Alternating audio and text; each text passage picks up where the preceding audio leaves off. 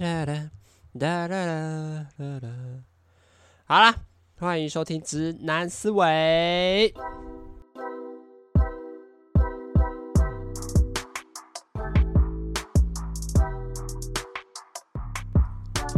Hello，大家好，欢迎来到我们的节目哦。今天是礼拜三，就是要来上听听我们的直男思维啦。我是主持人阿谦，今天要跟大家聊什么东西呢？我觉得今天这个话题对我来说也是蛮特别、蛮感性的一集哈。我原本在设计这一集的企划的时候，写在写脚本的时候，就会预期到是，哇，这集都会偏向是比较多的心理层面呐。那我们这集就想跟大家聊，就是这个。来台北打拼的第三年，虽然我不算打拼，就是来台北念书的第三年这样子，想跟大家分享一下，呃，这来台北这三年这给我一些的想法跟一些感思啦。那至于说为什么当时候会想要来做这个题目呢？其实是因为最近，呃，适逢开学季嘛。其实因为我们学校比较晚，我们学校是到九月十二号才正式的开学这样子。那其实也蛮多学校，呃，九月诶是几号？九月我看一下，九月五号就是前一个礼拜，就是你收听的这一集的节目的这个礼拜呢，才刚开学就已经开学了啦。所以有时候比较早一个礼拜这样子。这时候我就发现其实蛮多有趣的问题。第一个是。你知道我在 D 卡上面，D 卡就是一个算是大学生在用的类似社群平台，上面就可以发文写文章这样子。在那个新生版里面呢，哇，你知道吗？超多人在那边哭诶，哭说呃上大学自己一个人住在外面，然后呃爸妈一离开我那一瞬间，我就开始哭了。就什么就在自己坐在书桌前面就哭了，自己躺在床上就哭了，来来来这个学校的宿舍再来一两天，我就觉得想要回家，就想爸妈。你知道我觉得 什么意思？你知道吗？为什么你都已经十八岁了，然后还要像个小孩子一样，然后那边哭说？要要找爸妈这样，我就觉得很奇很百思不得其解。然后最近又看到另外一个新闻，是清大他们开了一个家长的那个，这什么研讨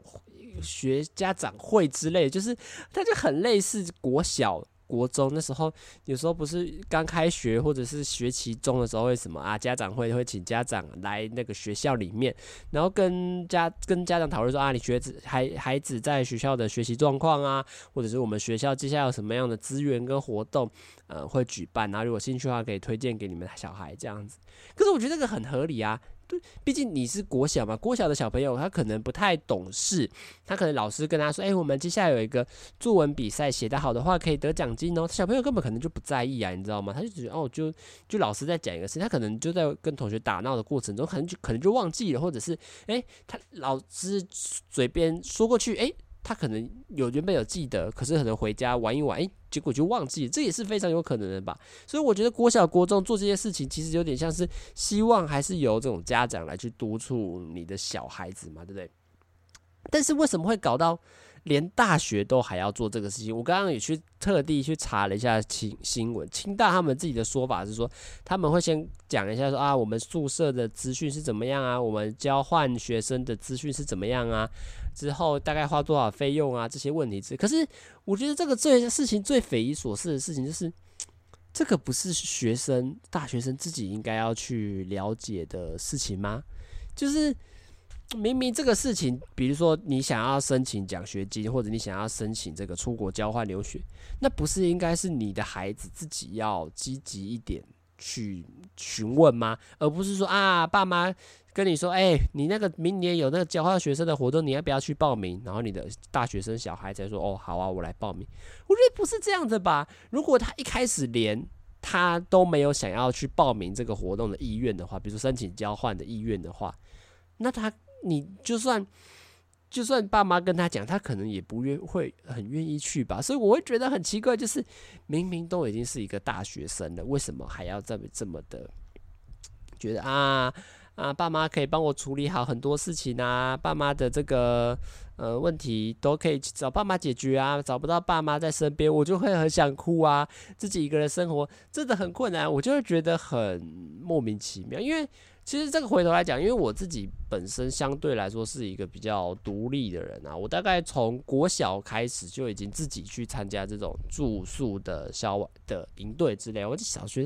不知道几年级，三四年级吗？还是更小？我就有去参去草屯公益馆去参加那种两天一夜的住宿活动。我也是玩得很开心的。其实我当下你没有什么啊，很想我爸妈。其实我也忘记，可是我对我来说那个回忆没有是什么啊，爸妈不在导致我整个人很心慌慌，还是没有？我觉得我去那个活动就是玩得很开心呐、啊。然后到后来，我记得国小还有去宜兰呐，三天两夜啊，去小学六年级去之前有提过的那个鲁拉拉战斗营，我也觉得我都玩得很开心，我也不会觉得说啊离家呃一直哭一直想爸妈什么之类，反正都是我在照顾其他小孩，因为。比如说像鲁拉拉那个六年级的，好了，我那时候当的是营队那一个小队上面班长嘛，所以虽然我是六年级，但是其他的队员有些年纪都比我小很多，有些可能三年级、四年级的，哇，一去那边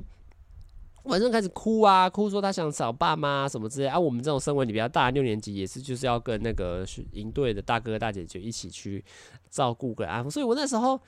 就会觉得啊，好啦，就是可能想想想想家嘛，但是我自己可能有比较更多的责任，然后就可能这个营队办得也很有趣，就没有让我觉得有什么离家的一些困扰或者怎么是压力之类。我就觉得离家这种事情对我来说其实不会到非常的困难啊。你看到后来我可能到高中高二那一年，我就自己一个人出国，诶，高一高一那一年我就自己一个人出国去那个菲律宾。叫那算什么？去读语言学校一个月，我也不会觉得我特别想家，我还觉得菲律宾还真的很好玩，玩到我的有时候都会觉得啊，好好不想要回家，在那边过得太爽了这个样子。但我必须说，这个事情最奇妙的一个点就在于说，我我爸送我到那个飞机场的那一刻，就是因为那一天就我爸跟我。我们两个人就开着车载，不是我们两个开着车，我爸开着车，我没办法开车，我高中而已。我爸开着车就载我到桃园机场，然后跟着我一起去送行李啊，那个登登机领领机票这样。因为毕竟都是我自己一个人嘛，就是应该不是什么意思。我年纪还小，这些事情我都还没有做过，所以就我爸先在旁边陪着我，呃，帮我做一些简单的事情这样。但是我觉得印象最深刻的是什么？印象最深刻就是因为。到一定会有一个闸门，就是有机票的才能过，没机票的只能在外面。那个叫什么？那个也不是登机口，出境应该是出境的，出境的那个大闸门之类吧。然后我就在那鱼贯的，就顺着那个呃，那个叫什么？诶，那个软软的那个叫什么？就是简单的小栅栏呐，他们就不是会围一条路线，让你这样鱼贯的穿梭在那个道路里面，然后一直往里面走，排队这样子嘛。我就觉得那时候感觉还蛮特别，就是哦，我是真的要一个人自己出国这种感觉，你知道那感觉很奇妙吗？我就看着看着我爸站在那个呃站在外面，然后我一个人越往里面走，哇，然后在视线就越来越小。你这种就会有一种感觉，就是哇，我真的要离家去一个人自己出国，然后一个人自己搭飞机，一个人在国外生活一个月的这种感觉，就觉得哇。这是什么样的感觉啊？要脱离家里的那个保护，然后自己一个人在外面生活，然后所有的问题都要自己想办法去解决。我当下的心情，真是觉得，但是有一股很很神秘的力量，会觉得哇，有一种我自己是不是长大了，还是我还是没有跳脱出需要爸妈保护的这种感觉？可是我比如说到了国外之后，其实就真的是非常好玩，因为当然。好了，不要完全说好玩，毕竟它是一个语言学校。我我去那边当地还是以学习为主，但是因为毕竟是外国的环境，加上可能就是一个人生活吧，你可以第一次自己呃管手上的钱，然后第一次可以决定自己要去哪里玩，第一次有这么自由的一个。空闲时间，我说空闲不是指以前什么爸妈管得很紧，不是不是，而是我有决定权来决定说，我接下来，比如说今天礼拜六、礼拜天，我今天要去哪里，我今天中午要吃什么的这种操控感，这种独立的感觉，真的会让我觉得，哦哟，我真的是一个人在生活的这种感觉，觉得哇，当下其实也是蛮蛮有感触。但是那个不算是想家，反而是一种哦，这个这个心境上的体悟，还真的蛮特别。毕竟第一次一个人搭着飞，自己搭着飞机，自己飞到另外一个国家，然后当然后到一个月结束之后，自己再搭着飞机，再慢慢的从国外想办法把自己 安全平安的送回到台湾。那个感觉是真的蛮不太一样的啦，这就可是我还是觉得真的是好玩到反而没有让我去有这种什么想家或者是需要别人照顾的一种心情在啦。那至于这时候就可以聊到慢慢的就会越来接近大学嘛，所以我会觉得其实我整个比如说升大学的时候，其实。我都还蛮自己在处理这个事情，就举一开始最前面的这种面试哈，我那时候面试其实都面试北部的学校嘛，我们面试总共面试三间学校，比如说世新啊、民传跟文化这个样，三间学校也都是我自己去的，我自己一个人，就我爸妈可能帮我跟我爸妈讨论好车车班，就是因为毕竟面试他有时间嘛，那我就要自己去抓说，诶，什么时候要。要要要要搭几点的车比较适合呢？跟我爸妈讨论好，然后我爸妈帮我订好车票。诶、其实面试当天我就自己一个人就搭着火车往往台北跑，然后就自己一个人，自己一个人想办法看着手中的手机，然后看 Google Map 告诉我说，来明传大学怎么走，我就跟着那个所有的呃 Google Map 上面告诉我的资讯，就一个人去。其实。可是当其实你真的会觉得蛮奇妙，就是你一个人已经又是一个人的状态来到国，来到一个国，我必须说说国外真的不为过，因为它的确又是一个完完全全陌生的环境。所以你就自己带着一个蛮忐忑，而且当下你其实非常紧张，因为你是去面试，你不是去，比如说你去台北一日的郊游，我都觉得哦，你就是当天就去玩嘛。不不不，可是你当天是去面试，就是这种蛮具备心理压力跟一些呃紧张感的这种时候，哇，你就一个人需要去面对这种蛮大的场面的时候，其实你心里真的是会有一种。哇，我真的是要一个人去独独孤军奋战，想办法把这个面试去呃征服它，去想办法把它把它做得最好的这种感觉，真的是会蛮奇妙。可是当然，你也会看到有些人就是带着家长，就看他家长带着开着车啊，要不然就是在旁边陪同一起去。你可是我不我不会说我瞧不起他们，我只会觉得说这个感觉是不太一样，就是他们会有点有人在照应你，而、啊、你自己就是要。把所有的事情处理好，那我觉得当下那个心情是真的是会蛮紧张，因为你会觉得你需要去担心跟注意的事情更多。就像我那时候第一天，应该说第一次来台北面试，因为它是分开的，我第一次是去铭传一天而已，然后可是在下个礼拜我就是有同时呃一天六日都要各去一间学校，礼拜六去文文文哎，那个是什么？文化文化大学在阳明山上，那隔一天在世新嘛，哇，其实当下这是要担心的事情又更多了。比如说，呃，我文化去面试，我要怎么去文化嘛？第一个这个最就麻烦，因为 如果以现在以当时候的状况来说的话，一个现在比较跟现在比起来，现在当然懂很多这种车车班要怎么走，但是以前。也不是 怎么讲，以前好像很久以前没有啊，大概就高三那一年要去的时候，你根本就对台北市的这种这种啊、交通资讯到底怎么走完全不知道，所以你就要开始担心说啊，我接下来捷运要怎么搭，公车要怎么搭，因为它在文化在山上，你要想车子要到底怎么，你到底要把怎么把自己搞到那个地方去？这也是你去那里面试完之后，你还要想办法，因为我那天是有住在呃戏子的姨婆家这样，所以我还要回到台北车站去转一班火车，然后去到坐火车到戏子。住到了戏子，然后隔天一早还要赶快再从戏子搭车回北车，然后再从北车一直到一直往里面，诶，一直往我那个事情的方向去，然后在当天诶面试完之后再赶快赶回台北火车站，然后再赶快搭自强号回家这样。所以其实整条。路线来说，其实真的都是非常硬的，因为毕竟第一个，你对台北市非常人生地不熟；再是你又才高中，加上你又背负着一种你是来打仗的，你是来想要把这个呃这个面试去把它克服过去，你希望可以录取到的学校，所以其实整个是很紧张的。所以当时候一个人去做这件事，其实给我的那种精神压力，其实还真的蛮大，因为你很怕出错，你知道吗？你很怕说啊，等下。会不会搭错公车，你的面试就迟到？你会会不会坐错火车，你就你就拜拜了？你就你你就搭搭到更远的方向，然后或者反方向，或者你这个搭错，搞错迷路，呃，找不到考试地点，找不到该怎么办？之后就是会有很多问题你需要担心，但是我觉得就只是就只能硬碰硬的去顺顺的把它走完，然后一直到最后结束，然后到最后录取。就是我觉得整条路上说起来，真的是一个人的心理压力蛮大，所以我会觉得。嗯，不是说有爸妈更好，而是说一个人像我这次去，我就觉得其实一直从小到大以来的那种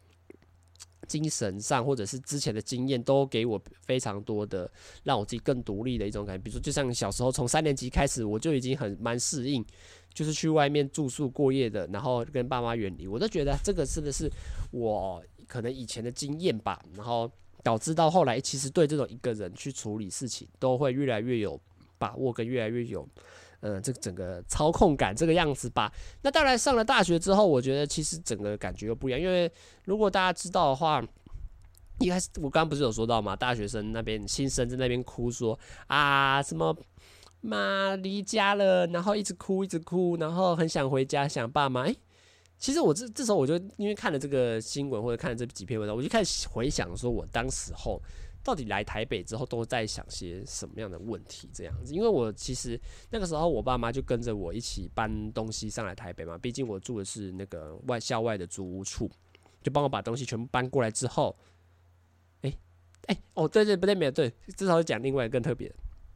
突然想到想到一个更多更更更仔细的事情。那个时候其实我们家是这样子，那时候就决定要搬东西来台北嘛，就顺便，呃，就直接可以让我定下来，就直接留在台北，然后他们就来当做是来玩的，诶，把我的东西送到之后，我们两我们全家人一起去玩完之后，诶，他们三个就会离开这样子。那当然，他就把东西送到我租屋处之后。就就我们我就继续上，继续在车留在车上，然后跟他们一起去玩嘛。那当然，最主要是到第二天的时候，哇，那个感觉就真的越来越近哦。你就看到那个时间越来越晚，越来越晚，诶、欸，到下午五点多，然后就我妈就说，诶、那我就等下就把你载到这个捷运站哦。那我们就要在此跟你说道别了，这样子，哇。其实大家那个心情真的是蛮不可思议的，你会有一种。哇，我真的要离开，而且这一次又跟以前不太一样。比如说以前小时候去两天三天两夜，去一个礼拜，去甚至去国外一个月，甚至或者是跟同学骑脚踏车骑那样骑下来，可能两个礼多礼拜，哎，完全不一样哦。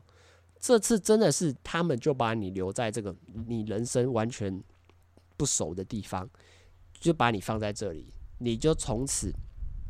接下来的好几个月内。就都没有，就可能都不会再碰面，然后就要完全依靠自己。哇，其实我当下那个心情真的是非常的，你知道那个当下有一种我真的已经踏到这个地步，有点像是你受你受到有 culture shock，你知道吗？文化冲击，你终于发现到你长大了，你就是要来面，你就面对到的人生阶段，就是在你面前，就在你前面踏出的这一步。你就是要一个人留在台北，然后开始在台北生活，然后念书，这样哇！其实当下的那个心情真的是会蛮复杂。当然你，我必须说，一定都会有一种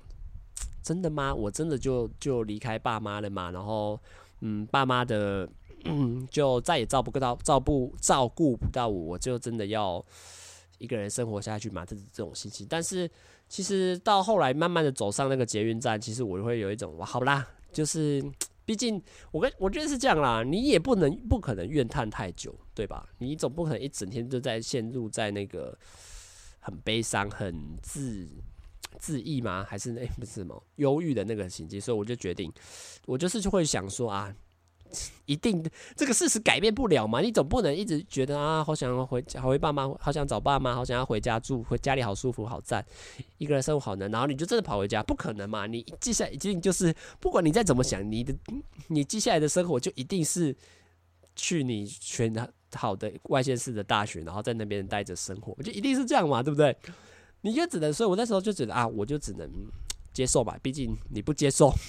事情永远也不会有也。不不会有改变呢、你就是决定就是要下定决心要踏出那一步。所以其实那个捷运站，目前到目前为止，我也去了有可能两三次吧。哇，那个感触还是很深，因为我永远会记得，就是呃那一天我爸妈就在那边跟我分别之后，我就从此踏上在台北一个人生活的这一个道路，这样子。那当然，其实，在后来到开学，甚至到慢慢过了两三个月，其实我觉得一开始那个心情真的没有我想象中的那么的负面。因为等你看，你刚刚不是说到很多人在哭，说想回家吗？诶，其实我住了几天之后，我发现我还好。那时候还好的原因是什么？你知道吗？因为我觉得台北太好玩了，就是你会有一种。那个新鲜感永远会大于我那种悲伤的情绪，因为那时候你会觉得说，啊，新地方，好多地方想去。毕竟那时候来台北，对，其实我觉得大家都这样吧，大概对台北都会有一点憧憬，就是哇，新义区哎，然后可能你这辈子才去一两次，现在你只要搭个公车、搭个捷运就会到哎，然后你诶，你就想说来去逛逛看，诶，中山站诶，西门町哎，诶，逛那个。忠孝新生，哇，这些地方，当当时候来台北，你都只是可能经过而已，哇，现在就是想去就去，动物园就在旁边而已，你要搭公车去就可以去动物园嘞。我那个那时候前几个月都还都是抱持着这种心情，你知道吗？都还是抱持着一种。哎、台北很好玩呢！哎、我们来找朋友，赶快来去这个地方走走看。毕竟之前可能只来过一两次，那时候还玩不够，或者是哎、这个地方好酷哦，好有名，然后自己都没有去过，什么故宫啊，什么这些知名景点，哇，都不常去。那来台北之后一定要赶快去。所以，其实我开学的前那个几个月，其实都还过得蛮开心。我说蛮开心是指没有到什么特别想家，或者是觉得。哇，但一个人生活很很忧郁啊，很自意，这种很闷闷不乐这种感觉，反正反而是觉得哦，你一直我一直很想要去探索一个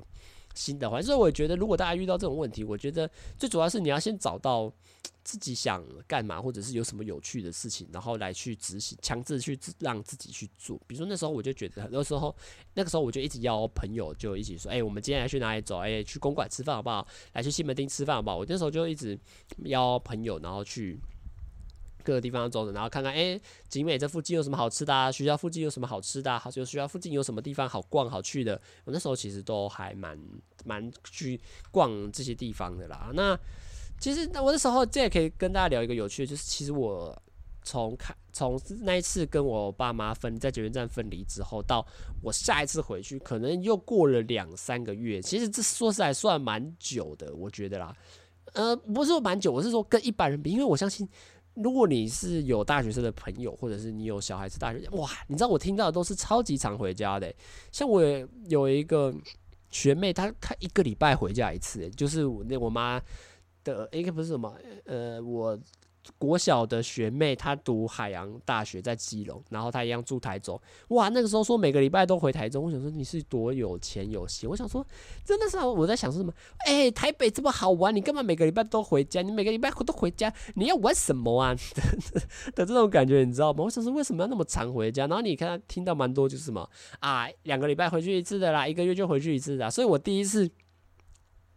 两三个月，诶、是两个月还是？可能有到三个月哦、才回去一次。那那时候就觉得，诶、好像也还好啊，就是，知道吗？时间过得好像还蛮快，就是好像也没找不到什么空档回去，你知道吗？就哦，好啦，就只能这个时候中，就双十国庆嘛，好像也就这个时候才可以回家，就觉得哦，就这样啊。然后你回家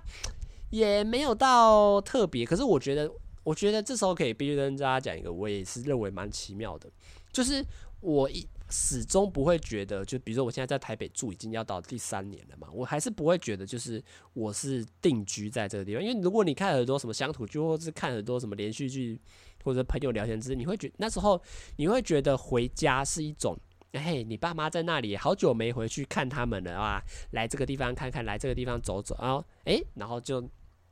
结束之后，就你又回到你原本可能目前所居住地，然后继续在那边生活，继续在那边工作。可是我始终不会认，为一直到现在快到第三，我始终不会有一种就是我回家是一种，呃，去探访什么老母亲、老 年迈已长的双亲这种感觉，不会，我还是会觉得就是。这里是我暂时居住的点，我也觉得这个点还蛮奇妙的，还是会把我台中那个家当成就是我应该要住在那里，只是因为我有上课的关系而暂时居住在台北市这个地方。我会觉得这个点还蛮奇妙，因为我觉得最大的差别就是我还是会觉得我应我正常应该是要在台中市，所以我还是没有跳脱出那种应该要在自己更一个人生活的这种感觉，还这种感这种一个人生活的感觉啊，当然，呃，回家是好玩是开心的啊，但是然后但是又会面临到说，你可能只待个两三天你就走，毕竟 课还是照上嘛，寒暑假还是会开学的一天呐，那你这个年假还是会有结束的那一天，你还是要回到原本的台北嘛，然后要继续在这边一个人继续生活下去。那个感觉又会不一样哦。我觉得这时候我会跟大家讲，我自己会有一种的想法在，就是其实当下你回去你不会觉得哈，当然我觉得最感伤也是会 一有一个是跟我家狗分别啊，因为我真的很怕说，我因为我通常像刚刚听到的，我来台北可能都久久一次才回，因为有时候工作嘛，有时候就假日之前老板会说假日要打工啊，所以就可能假日呃六日可能就一天就占掉，那你也没有找到可以特别。请假或者是特别适合可以有这种诶、长时间的，也不是长时间，就是起码两天或三天、四天以上适合回去的日子，这样。所以那时候其实后来就久久回去，可能两三个月，甚至四个月或者到五个月都有可能才回去一次。这样我就很怕说我家狗忘记我，你知道吗？它我就一直很怕说会不会我家狗其实它看到我不在了，会不会以为就是我再也不会回来这种感觉。我就想啊，应该要多长时间。也不是长时间，应该要多花一点时间，再回去的时候要多陪他，然后跟他说我我我会回来找你。这种这当然是第一个，我会觉得有点小小难过的地方。那第二个小难过的地方是什么？可以跟大家分享，就是因为我自己，比如说搭高铁好了，我就可能有时候在板桥下车嘛，那板桥就要搭这个这个什么线？环状线、黄线。就环环环状线回到大坪林嘛，那大坪林这时候下车会有一条蛮长的一个上坡的手扶梯，哇，那个手扶梯真的是对我来说，那个心情会整个在那个瞬间爆发出来，你知道吗？就是你会觉得，啊，你爸妈送你去车站好像还好啊，你自己一个人搭火车来台北好像也还好啊，你自己一个人搭捷运到那个捷运站，离你离市市心更近的捷运站好像也还好啊，但我为什么说那个？那个那个手扶往上手扶梯特别的漫长，特别的给我更有情绪上意义，因为它真的是很长的一条，所以我很容易在很长啦，不是很容易，很长在上那个手扶梯的时候就开始沉思，你知道吗？你知道就在那个，因为你会很慢很慢的一直往上爬这样，然后你知道那个心理的压力或者心理的一些想法就会在那个地方，不知道为什么我就是会在那个地方瞬间涌现出来。你知道我最常涌现的是什么吗？就是。啊，我我我又一个人回到这里了，这种这种感觉，是我又一个人只身前往台北打拼的 的这种感觉绝了，我就会觉得说哇，接下来又是要一个人生活嘞，然后也不知道在这里到底到底适不适合自己，就是你会有一种又开始质疑自己，你知道吗？就会觉得说。因为你还是会沉浸在那种在家里很快乐的感觉，你会觉得啊，在家里有人帮你煮饭，然后有人可以跟你聊天，有人跟你互动，有狗跟你玩，然后床也好睡，然后整体生活也比较惬意。那我一个人要来这里，到底要要干嘛？来这里真的会好吗？真的是个好选择吗？这种感觉就会在那一条通道上面特别的涌现出来，你知道吗？大家就会觉得说。我做的这个选择到底是不是对？就是我一个人来台北念书，然后念这个科系，到底是不是，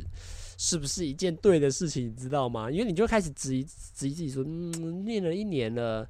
我念这科系真的对吗？我真的喜欢吗？念了第二年了，我真的喜欢这个吗？我未来真的有办法要靠这个赚钱吗？甚至到我现在都有，还是会有这个想法，就是我到底来台北是不是一个念书，是不是一个对的选择？那是不是值得我爸妈花钱？投资或培养我在这个地方这种感觉，就觉得哦，你知道那那个时候你一个人生活的心境，真的就是会直接跳出来，就会有一种你在一个异乡，你在这里待了第二年、第三年了，希望可以来这里以后会有一些好的发展，可是你也不知道说。自己到底会不会成功？我觉得这个对我来说，比起孤单是更可怕。因为我前面刚刚比较多部分是在形容这种孤单嘛，一个人生活啊，呃，离开爸妈啊。不不不不，我们现在又来到更深的层次层次喽。我们在讨论，就是我那时候就会觉得，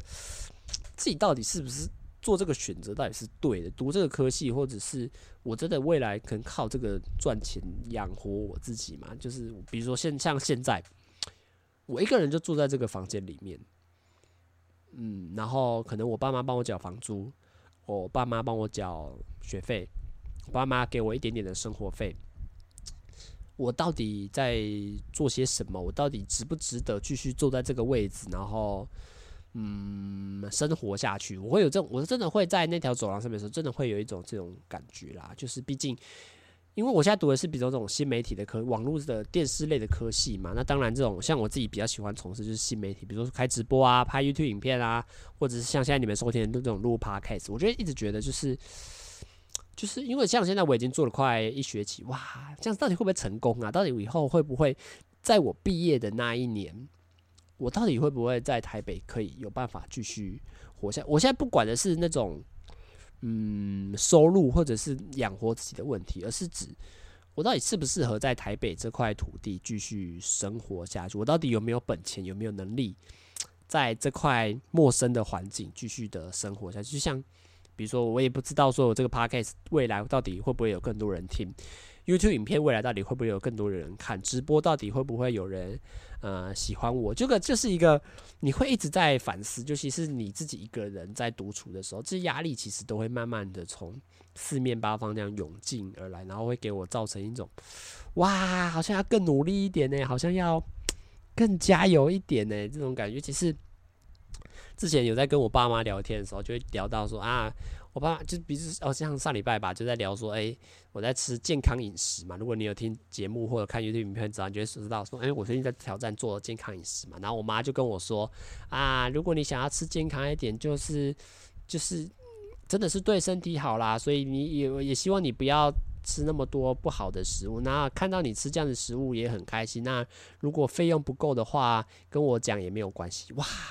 你知道吗？看听到这种话，你就会觉得，你知道那个心会很、很、很沉重，你知道吗？虽然我现在讲起来是笑笑，但是你知道，如果你自己收到这种简讯，你会觉得说，啊，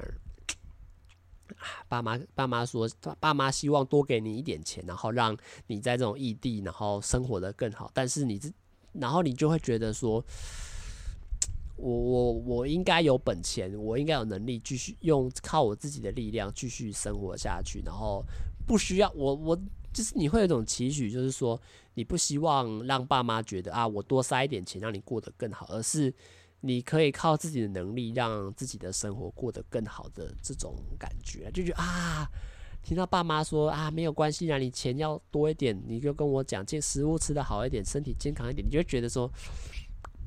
哇，这种一个人在外生活，然后，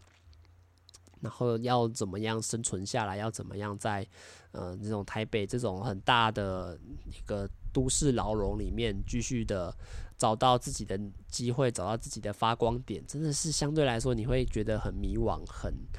不知所措啦。所以就会觉得自己真的在这三年内，或者是未来毕业那一年，真的有办法继续在台北。混下去，真的有办法脱离爸妈的这种呃经济上的独立，然后有办法靠自己赚的钱，靠自己呃手打手的拼，然后靠自己的学来的能力，爸妈投资你上大学的这种学习的技巧，一辈子呃给你的经验，真的有办法在这种异地生活下去吗？哇，你就会开始思考这种很多的问题，很多的想法就会一直出现，就在那条很长的。手扶梯上面，这个就是我觉得我这是我对来台北打拼的的这这的最主要的感受。我反而不会觉得说啊，就是没有爸妈生活，没有爸妈哇，好孤单哦，好想跟爸妈聊天哦，好想要在家里过得舒舒服服的。其实这个都这个对我来说根本就不是重点，你知道吗？因为对我来说，哎，你们都已经十八岁的人，你还要去要爸妈担心你这些问题，或者是太这么依赖爸妈，那你将来。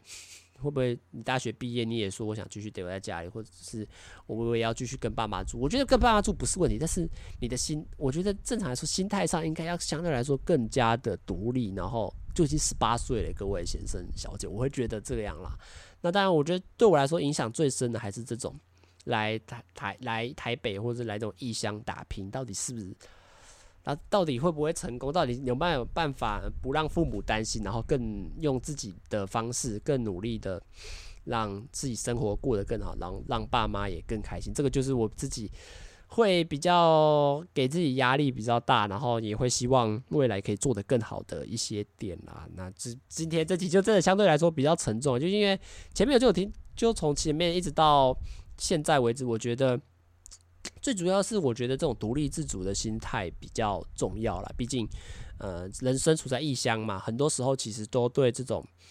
呃，自己一个人的生活都相对来说都是感到比较迷茫，但是我觉得就是要呃抓到自己的想要什么啦，然后要抓到一些呃自己生活上的一些 tempo，然后试着了解自己说，诶，我自己到底想要什么？我到底未来想要走到什么样的方向？然后我可以靠我的能力，呃，有没有办法让自己过得更好？我觉得这个都是我反而觉得这些都是比较需要担心跟心思，因为我看蛮多大学生，这时候就可以偷嘴一下别人。我就觉得他们很不知道自己未来要干嘛。我觉得那时候他，我就觉得，比如说他爸妈拿钱给他，我们就举一个我们 T 开头的同学好了。哦，我们没有指名道姓，我们是一个 T 开头的同学。他就是拿爸妈的钱来台北念书嘛，然后拿爸妈蛮多的生活费哦，来在台北生活。可是我从跟他聊天或跟他每天跟他相处聊天下来，我都觉得。他其实也没有掌握到说他到底来台北干嘛，或者是他每天每个月跟爸妈拿那么多钱，那他有什么想要进步，或者是有想要朝向什么方向？我觉得这个是目前大学生蛮多普遍都还抓不到的啦。那我会希望说大家呃可以更了解说自己未来想要走什么样的方向，然后用自己的行动去执行，然后能够尽快的找到自己生活的目标。我觉得这个真的是。相对来说比较重要，比较呃需要急迫一点。毕竟，比如说像我们那个 T 开头的同学，今年我们两个都要升大三了，在一年我们很快就要毕业。那我我觉得很担心，他说他毕业后到底到底到到底能到底能做什么？当然，我也没办法管人家，我只能说我我也是希望可以继续把我自己的。事情做好了，比如说，希望我也是会很全心全力的继续想要把我的节目录好，一个礼拜可以产出一支好的 YouTube 影片，然后也会继续开直播，希望有更多人来观看这样子，然后把自己的呃能做的事情、喜欢做的事情、呃未来有发展性的事情，我觉得都要提早开始着手，跟提早开始去准备，然后了解自己到底想要什么，自己想要朝向什么样的方向，我觉得这个都是对大学生来说，反而更需要去了解去。去醒思的一道题目啦。那这集的直男思维，哇，我其实我也不知道大家喜不喜欢听这种东西，因为这个都是对我来说都比较比较沉重一点啊，比较不像是平常那种欢乐的感觉。那这集的直男思维就先到这边跟大家说拜拜啦。哦，那我们就下部诶、下一不是下部影片，下一集再见啦，大家拜拜。